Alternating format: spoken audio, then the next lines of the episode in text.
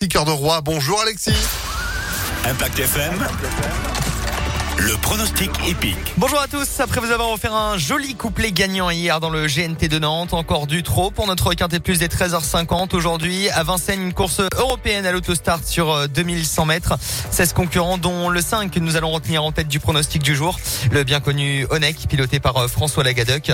Cheval qui reste sur euh, deux secondes places et qui peut s'imposer aujourd'hui.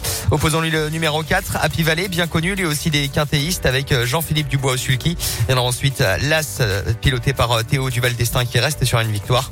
Enfin de pareiller le numéro 13 Héros d'armes avec le boss Jean-Michel Baziro Sulki ainsi que le numéro 9 Inama Rosa avec Léo Abrivard. 5, 4, As, 13, 9 et 8 en cheval de complément.